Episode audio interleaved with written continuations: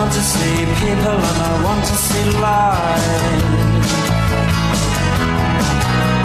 Driving in your car. Oh, please don't drop me home. Because it's not my home, it's their home, and I'm welcome no more.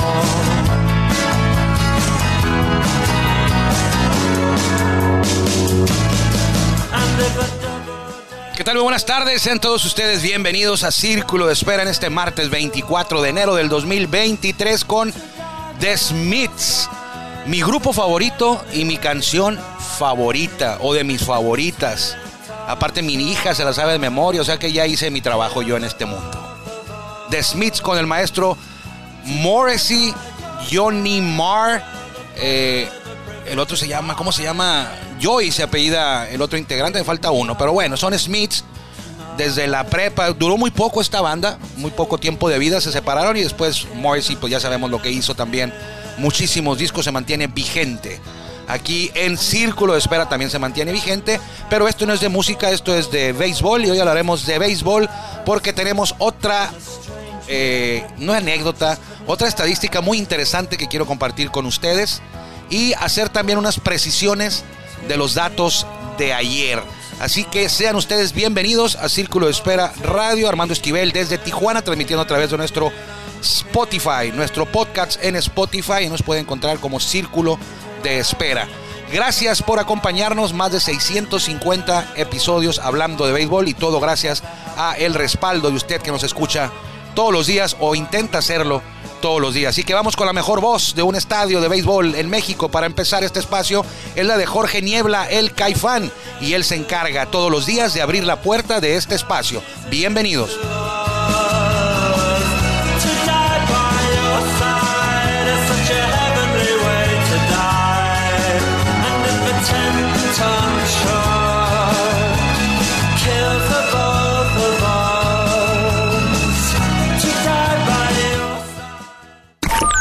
Estamos en el círculo de espera. Acompáñanos a tomar turno y hablar de béisbol con un toque relajado.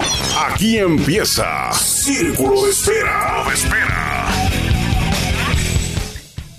Muchas gracias a Jorge Niebla, el Caifán, pero principalmente muchas gracias a usted por permitirnos a nosotros que lo acompañemos a hablar de béisbol. Arrancamos con los Smiths o de Smiths. Morrissey, Johnny Marr, Andy Rourke y Mike Joyce. Me faltaba Andy Rourke y el otro dije que era Joyce, pues es Mike Joyce. Esta era la banda de Smiths de creo que era de Manchester, creo que era así como era el cuarteto de Liverpool, los Beatles, este era el cuarteto guardando proporciones, ¿eh? los Beatles con, con Smiths. Este era el cuarteto de Manchester, ahí donde juega el Manchester United de Smith, que duró, ya decía, muy poco, cinco años, del 82 al 87, y después se separaron. Y eh, el que sigue cantando es eh, Morrissey y también eh, Johnny Marr, pero Johnny Marr es. Decían que era el, alma de Smith, que, el, que él era el compositor de la música y él ha participado en algunos proyectos aparte. Johnny Marr, me acuerdo de un grupo que se llamaba Electronic, Electronics, ahí él era el, pues el líder no vocal, pero el líder de composición y de música y de composición de, de letras. Pero bueno, ayer hablábamos de eh, Tony Wynn, le decíamos que es el enemigo del ponche, eh, le hablábamos de que jugó eh, 2.440 juegos y solamente una ocasión se ponchó tres veces en un juego. 2.440 juegos y solamente se ponchó una en un, en un juego. De esos 2.440 solamente tuvo uno de tres ponches y también le decíamos que tuvo... eh, había otro dato ahí muy interesante. Eh, por ahí de treinta y tantos juegos de dos ponches, 33 duelos de dos ponches. Jugó 20 campañas y hubo seis temporadas de esas 20 en las que no tuvo juegos con dos ponches. En su carrera tuvo 10.232 apariciones al plato y se ponchó en 434 ocasiones. De los 2.440 juegos en los que estuvo Tony Wynn, solo se ponchó, aunque sea en una ocasión, en 352 juegos. Es decir, que en 2088 juegos en los que participó se fue sin haberse ponchado. Pero la precisión que quiero hacer era la de los lanzadores. 17 lanzadores mexicanos lo enfrentaron a Tony Wynn. Ayer le decía que eran 16 y que no estaba ahí Valenzuela. No, sí estuvo Valenzuela. 17 mexicanos lo enfrentaron y 7 lo poncharon. Uno de ellos fue Valenzuela. Valenzuela lo ponchó en cinco ocasiones. En cinco fue quien más lo ponchó. Aunque para lograrlos el toro necesitó de 84 enfrentamientos con Tony Wynn. Isidro Monge, Ricardo Rincón, Juan Acevedo, Esteban Loaiza, Armando Reynoso e Ismael Valdés lograron poncharlo una vez en su carrera y los que no pudieron poncharlo fueron Rigoberto Beltrán, Elmer Descens, Rosario Rodríguez, Enrique Romo, Aurelio López, Denis Reyes, Germán Jiménez, Vicente Palacios, José Silva y Francisco Córdoba. Ellos no lo pudieron ponchar. Estos fueron los mexicanos contra Tony Wynn. Y hago la precisión porque ayer no me di cuenta, antier, estaba trabajando en el sistema de estadístico de Baseball Reference Advance, pero se había vencido el mes, entonces no estaba. Cuando no pagas ese servicio, pues la estadística no te deja, te deja entrar, pero no es, no es perfecta, tiene imperfecciones. Y en esa no aparecía Fernando Valenzuela, a mí se me hacía rarísimo. No es posible que Fernando Valenzuela no se haya enfrentado a Tony Wynn. Y que me doy dando cuenta que estaba vencida la mensualidad, pues ya lo que hice fue domiciliarla, pagarla. Y para que no me ocurra, la domicilié a mi tarjeta. Y ahora ya, en cuanto la domicilié, pagué, apareció. Aparecieron como 100 pitchers más de los que no aparecían. Y uno de ellos era Fernando Valenzuela. Y Fernando Valenzuela, pues sí, lo, lo enfrentó muchísimas veces. Ya le decía yo la cantidad, 84 veces se midieron y lo ponchó en cinco ocasiones. Entonces ya quedó resuelto esa, esa imperfección en mi información de ayer. Hay otra también que yo le había dicho que Sean Reynolds era quien más lo había enfrentado y no lo había podido ponchar. Pues no, quien más enfrentó a Tony Wynn sin poderlo ponchar en grandes ligas fue nada más y nada menos que el Salón de la Fama Greg Maddux. Greg Maddux enfrentó a Tony Wynn 103 veces, 103 ocasiones. Y nunca hubo un chocolate como resultado. Nunca le pudo aplicar un ponche Maddox a Wynn en 103 turnos que le tomó Wynn. El campeón, Tony Wynn, le batió para 429, con 39 hits y 10 bases por bolas. 429 de bateo de Tony Wynn contra Greg Maddox en grandes ligas. Nada más y nada menos. Pero bueno, eso era el tema de ayer. Tuvo tres o cuatro datos incorrectos y eh, pues hay que, hay que corregirlos. Ayer que ya tuve la estadística ya pagada, pues me di cuenta, entonces dije, engañé, engañé a la gente ayer. Espero que si usted nos escuchó ayer, también lo esté haciendo hoy para que tenga el dato de Tony Wynn ya completito, ya sin ningún, eh, ninguna imperfección. Ahora sí lo de hoy es lo correcto. Pero ayer mismo me tomó de ahí de las 12 de la noche hasta las 4 de la mañana, ya del día de hoy, de repente se me ocurrió, dije, bueno, ¿quién es el mexicano que tiene la racha de más juegos consecutivos bateando de hit? ¿Quién es el mexicano o nacido, nacido en México que ha bateado al menos un hit en más juegos consecutivos? Y pues en la cabeza primero dije, pues ha de ser Vini Castilla, Jorge Horta, Aurelio Rodríguez, Beto Ávila a lo mejor. Eh, pero nunca imaginé que la racha más larga de un mexicano bateando de hits en juegos consecutivos fuera de Mel Almada. Mel Almada tuvo un temporadón en 1938 jugando para los Cafés de San Luis. Mel Almada fue el primer nacido en México en jugar en las grandes ligas. Fue el número uno, ahora son ya 145. Y el primero fue Mel Almada. Entonces, pues cuando me, surgió esa duda y dije, bueno, es buen tema para el programa de Círculo de Espera, pues vamos a revisar. Y no es que uno se meta a la computadora y le ponga eh, Mexican Born Players, jugadores nacidos en México, eh, longest hitting streak. No, la, racha más larga de bateando de hits. No, no es así de fácil. Tienes que entrar uno por uno. Y ya con el sistema de estadísticas eh, pagado el mes, pues ya entras Mel Almada y te vas a Advanced Stats y ahí le pones streaks, rachas, cadenas eh, y aparecen, pero es jugador por jugador. De los 145 que estuvieron, eh, pues fueron algunos pitchers, algunos eh, bateadores y entre los bateadores, el primero que revisé pues fue Mel Almada y oh sorpresa 29. Del 12 de julio de 1938 al 11 de agosto de 1938, Mel Almada 29 juegos consecutivos conectando al menos un hit en grandes ligas. ¿Tú te imaginaste que iba a ser Mel Almada, Guillermo? El jugador mexicano con una racha más larga de juegos conectando un hit al menos. Claro que sí. No es cierto. No, yo no me lo imaginé cuando empecé a buscar la estadística. Entonces, no. No era. No, No, no, no, no, creo. No, no Mel me Almada. No De- me imagino. Ya lo decía yo, yo pensé que iba a ser Aurelio, Jorge Horta, Mel digo, Vinicio Castilla, eh, Beto Ávila, alguien así, pero Mel Almada 29. Y como era el primero, cuando hice la revisión, el primero que busqué por orden de aparición en Grandes Ligas es Mel Almada, el primer mexicano en Grandes Ligas. Mel Almada 29, dije, va, alguien lo va a rebasar al rato, cuando siga en- de manera cronológica de, de aparición en- en- en el tiempo, pero no. Mel Almada del 12 de julio al 11 de agosto de 1938 estuvo, eh, completó una cadena de 29 juegos, bateando al menos un hit en grandes ligas. El segundo lugar, Vinicio Castilla, 22 juegos consecutivos bateando al menos un hit. Del 9 de agosto del 97 al 1 de septiembre del 97. La tercera más larga, hay dos, está empatado. Mel Almada con 18 en ese mismo año de 1938 y Beto Ávila de los Indios de Cleveland en el 57, 18 juegos consecutivos bateando al menos un hit. Jorge Horta dos veces batió 17, dos veces tuvo 17 juegos bateando de hits, eh, en, una en el 80 con los Indios y otra en el 76 con los Medias Blancas. Aurelio Rodríguez, su racha más larga conectando al menos un hit en juegos consecutivos fue eh, de 16 con Angelinos en 1968. Y luego viene otra vez Beto Ávila y Jorge Horta con 15. Horta en el 77, Ávila en el 54. Y con 14 juegos consecutivos con al menos un hit. Hay varios.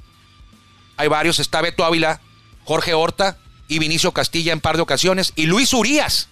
Él todavía está activo. Luis Urias con cerveceros en el 2022, en el año, la temporada pasada, tuvo una racha de 14 juegos consecutivos bateando al menos un hit. Juegos seguidos.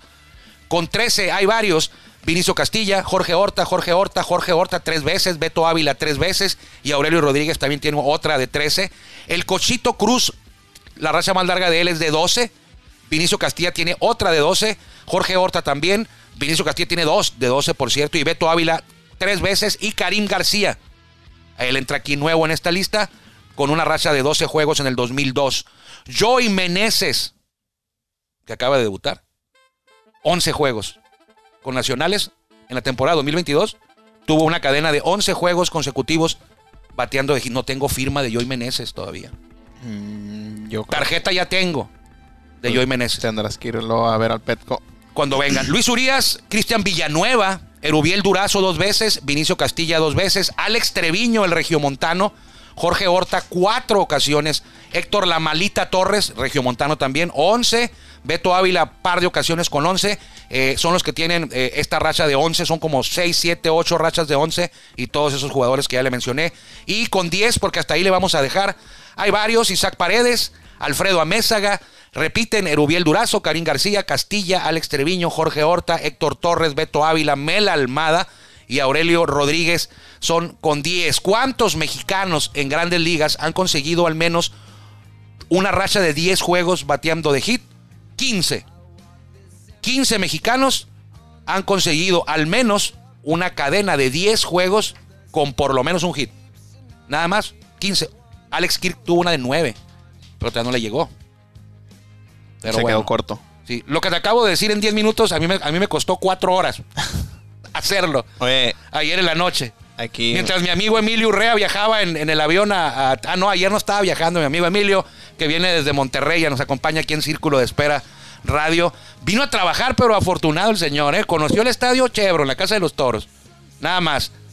Y luego le tocó la fortuna de que cuando vino a conocer el estadio, el día y la hora a la que vino, Sí. estaban entrenando Alejandro Kirk, eh, Jonathan Aranda, estaba también Javier Azad, estaba el Grande Liga, los tres. Eh, eh, de Liga Mexicana estaba Ricky Álvarez, estaba Alonso Gaitán. Entonces, a veces dicen que no hay que tener tanto dinero, hay que tener amigos, ¿no? Sí. Y, y te va un poquito mejor. O como dijo Benji. Eh, bueno, Benji dijo, lo, lo- lo- lo puso en el béisbol, dice, en, este, en el béisbol Amigos. es mejor tener, es bueno tener amigos, dijo. Pero es mejor tener un buen bullpen. Son los que sacan la- las broncas en playoff. Sí. Sí, porque muchos se van con los abridores. ¿No? ¿Quién va a abrir? No, pues va a abrir Guillermo Zulbarán. Y del otro equipo Armando Esquivel, caballo los dos. Ajá.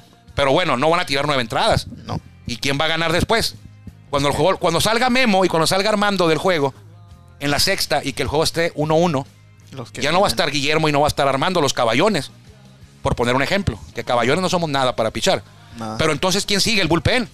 Sí, sí. ¿Quién va a ganar? El que tenga el mejor bullpen. Y es lo que decía Benji Hill. No hay que tener, hay que tener amigos en el béisbol, pero es mejor tener un buen bullpen Sí. para ser campeón. Oye. Y siendo campeón tienes muchos amigos. mu- muchísimo. Después. Sí. Sí, ¿qué ibas a comentar, Memo? Eh, le estoy echando un ojo a tu lista. ¿Le puedes dar para arriba? Por favor. ¿Para arriba qué es para ti? Al inicio de la Al lista. inicio. Al inicio de la lista. Sí. O sea, en el, en el mismo año, Mel Almada tuvo 18 y Ujú. 29. Sí. No batió dos días. ¿Dos días? Memo, ya la revisé yo. El 11 de julio No batió. no pegó hit. Si, si no, hubiera sido de 29 más 18, hubiera sido de 47 juegos. De, eh, fíjate, bueno, ya que lo notas, de 48 juegos, 47 pegó hit. Hubo uno ahí en medio que no batió hit. No, lo- no lo hubieran alineado ese día. Pues le fue mal, ¿no? Se fue de cuatro nada. Mel Almada, me- en paz descanse. Me causa ahí como. Sí, ya lo, ya lo revisaste, ¿no? Sí, sí. Ojalá sí revisaran las capitales de nuestro país. Eh, no es mi fuerte. No es tu fuerte las capitales. No. Capital de Nuevo León. De Nuevo León, Nuevo León. Monterrey. Monterrey. Y de Tamaulipas, que está ahí cerquita. De Tamaulipas. Sí. Tabasco. no es mi fuerte, pues. No, pero no, No, ser. pregúntame mejor de O comida. sea, pensé que ibas a decir Nuevo Laredo, o que ibas a No, decir Reynosa. No, pregúntame mejor de comida. Eso sí, yo sí soy bueno. Ciudad Victoria, en la capital de, de Tamaulipas. ¿quién- ¿A cuánto está Ciudad Victoria de Monterrey? Tres horas. Tres horas, porque Reynosa y Nuevo Laredo están como a dos, más o menos. ¿Sabes, Emilio? Nosotros estábamos en Nuevo Laredo. Emilio nos acompaña, viene de Monterrey, ingeniero, viene a trabajar a Rosarito. Eh, es el que le digo que llegó y fue afortunado de, de- de- bueno, aunque el Diego le, le metió la daga ahí con cuatro pelotas bien caras. ¿eh? en serio, deja que venga el Diego, ¿eh? Eso no. de repente, ¿qué, güey?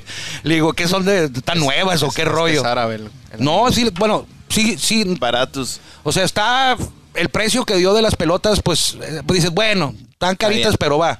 Porque nuevas valen más caras. Sí, sí. Pero bueno, era, era que se necesitaban en este momento y aparte, pues es- esas pelotas ya, ya aumentaron drásticamente su valor por mucho. Sí. Ya con las firmas de esos caballones, pues ya es diferente. Entonces, él viene, eh, ¿a qué iba, Emilio? A trabajar. ¿A qué iba? No, ¿qué- ¿a qué iba el comentario que te cité? Eh, ¿Qué iba a comentar? No tengo idea. Algo iba a comentar de las capitales de... de, De, de- que estabas en Nuevo Laredo. Ah, estábamos en Nuevo Laredo y la gente de Nuevo Laredo como que no quiere mucho a la gente de Monterrey. Hombre. Tienen un recelo, vamos a decir así. Y decían, eh, oye, aquí se hace mucha línea. Cuando estamos en el puente ahí formados, le pregunté a una persona de Nuevo Laredo ahí. Ah, Y me dice, no, dice nada más cuando vienen los invasores de Nuevo León. Y yo dije, bueno, pues Lalo Mora, ¿no? Viene a cantar y hace un concierto acá y hay mucha gente. Lalo Mora, le digo. No, no, no, los, los regiomontanos que vienen a cruzar aquí a, a- Laredo, hacen unas colotas aquí, nos, nos, nos echan a perder la ciudad, el, el centro, pero las filotas que se hacen. Y les dicen los invasores de Nuevo León a los de Monterrey. Pero bueno, ahí le dejo el dato, esta, esta estadística de, de las rachas más largas mexicanas. Me tomó cuatro horas, pero ya la tengo ahí documentada. Es algo que no está en otro lugar más que conmigo aquí y la Yo- comparto con ustedes. Oye, por ejemplo, tú no pondrías todos los datos que te has ah, investigado y toman Sí. tantas horas, porque no, no sería como decir, ah, mira, mm, bueno, de buenas, pues que te paguen por saber eso, ¿no? Pero si no por compartirlas. La información es página. dinero, ¿no? Es conocimiento. Es correcto, y aparte. Pero eh, yo lo hago porque horas. yo lo hago porque por la gente que nos escucha y, y a lo mejor este dato no lo sabíamos. Yo no lo sabía ayer. Cuando yo ayer dije, bueno, ¿qué mexicano tiene la racha más larga? Lo, lo, lo pensé porque no lo sabía. Y dije, lo voy a averiguar. Y dije, me va a tomar dos horas. Me tomó más arriba de tres horas. Pero estás ahí también de que estás viendo la tele y estás escuchando muy y te, te va el tiempo. Pero, pero lo hice por, por primero por mí y luego pensé, si yo no sé y se me hace interesante, quiere decir que la gente que amablemente nos escucha en el programa de radio No sé. le va a interesar o a lo mejor no lo sabe. Entonces ya usted tiene ya un dato para cuando vaya usted a la carnita asada con sus amigos. Y, Oye, a ver, ¿quién es el mexicano con la racha más larga de juegos bateando de hit? Y ya pues, 29, ah, el caballo este, pues sí, ¿no? Sí. Y aquí se la comparto. Usted no va a tener que estar tres horas en la computadora para sacar esta estadística interesante de los 145 mexicanos que han llegado a grandes ligas. La racha más larga, bateadora, eh, con un hit, conectando, de hit al, conectando al menos un hit en juegos consecutivos es de Mel Almada, que jugaba para los cafés de San Luis. Ya no juegan los cafés de San Luis. En algún tiempo jugaban Cardenales y Cafés en San Luis, los dos. De hecho, jugaron una serie mundial y la ganó San Luis Cardenales. ¿Qué equipo es ahora los Cafés de, de San Luis? Se movieron de ahí a otra ciudad y todavía están en esa otra ciudad. ¿Qué equipo es? Otra pregunta, Guillermo. Te voy a decir sí. caliente, frío, dale. ¿Qué, qué equipo? ¿Qué equipo es ahora el que en algún tiempo fue Cafés de San Luis? ¿Se movieron de ahí a dónde? Porque siguen ahí. Sí, ni me sé los actuales. Bueno, te voy a- jugó, ahí eh, un mexicano que haya jugado ahí. Mm, mm, mm, Carlos López jugó ahí. El chaflán. El Chaflán López jugó ahí. El- no- creo no que sí. dónde jugó. A ver, espérame, no, ya no estoy tan seguro, ¿eh? Que haya jugado ahí. Aurelio Rodríguez creo que sí jugó ahí. No son los Reds. A ver, mira, más fácil. Mira, ahí viene. No, no, no, no, porque ya, ya estoy, ya estoy aquí, este, adivinando, Guillermo. Ta- ta- ¿Qué está opinando? La pregunta es? ¿qué equipo es ahora, en, hoy en día, el Los que algún Cafés. tiempo fue Café de San Luis? No. En San Luis jugaba Cardenales de San Luis y Café de San Luis de manera simultánea, jugaron una serie mundial y la ganó Cardenales. Con los años, Café de San Luis se movió a otra ciudad y se mantienen ahí. ¿Qué equipo es? No son los. Ya, ya, ya chafiaron todos. ya están adivinando. A ver.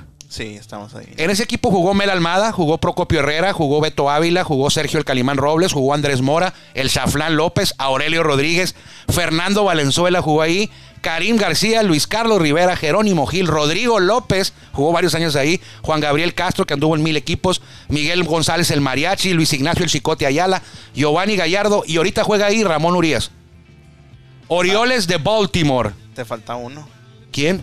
Manny Barreda. Ay, bueno, Manny Barrea no nació en México. Ah, Son nacidos Bueno, en México. bueno. Ahora sí, muy, muy, muy chicho. Bueno, pues es que leí. Orioles leí- de Baltimore. Leí ahí tu lista. Entonces yo dije, Ya la encontré, la de estar- Orioles. Va a estar Manny Barreda, pero. Va a estar Manny Barreda ahí. Pero bueno, ese equipo de Café de San Luis, donde Mel Almada tuvo esa racha de 29 juegos conectando al menos un hit, Son los Orioles. son ahora los Orioles de Baltimore. Ya nos quedan tres minutitos, Guillermo, y no hemos hablado de la Liga Mexicana del Pacífico. Mm, bueno. Ah, ¿Quién gana hoy? Juego 3 en. Guasave. Sí, ¿Quiénes son los abridores? seis y media de la tarde. Abridores. No sé, pero yo creo que es Joey. Matt Povereico. Y Joy Terlos, ¿no? Es bateador. Ah. No, pero uno que tiene un, un apellido también así. Matt Povereico creo que hoy va por los Ah, algodoneros. Me equivoqué. entonces. Y por los mochis ha de ir Luis Fernando Miranda. No estoy seguro, pero creo que por ahí vamos, ¿no? Debería, ¿no? Tomando en cuenta la rotación, dices tú, bueno, Povereico, pues debe ser Povereico porque no ha abierto los otros dos. A ellos les queda Povereico y Jeff Kinley. A los algodoneros no han pichado, de los cuatro que tienen de abridores.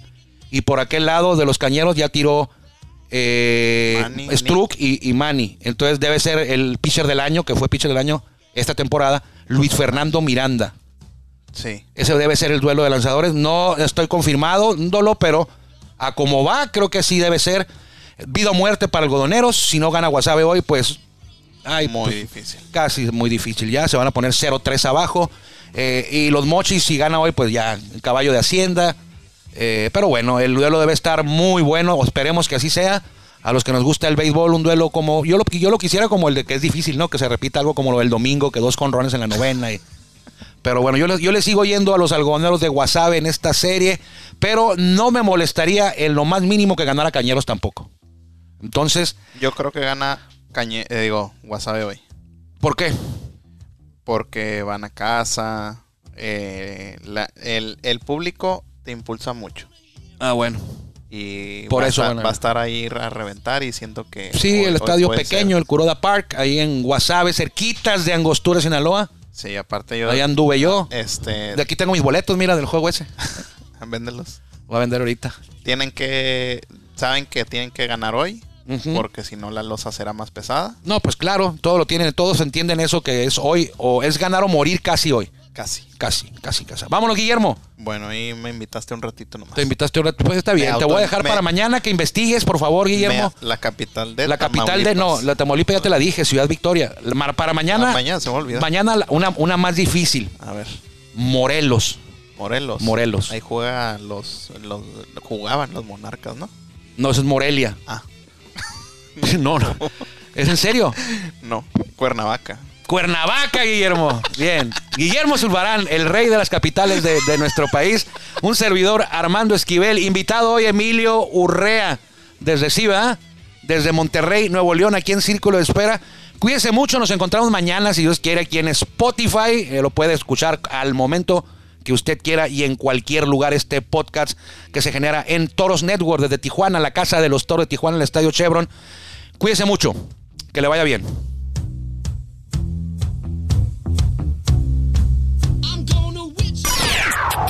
Gracias por acompañarnos en el Círculo de Espera.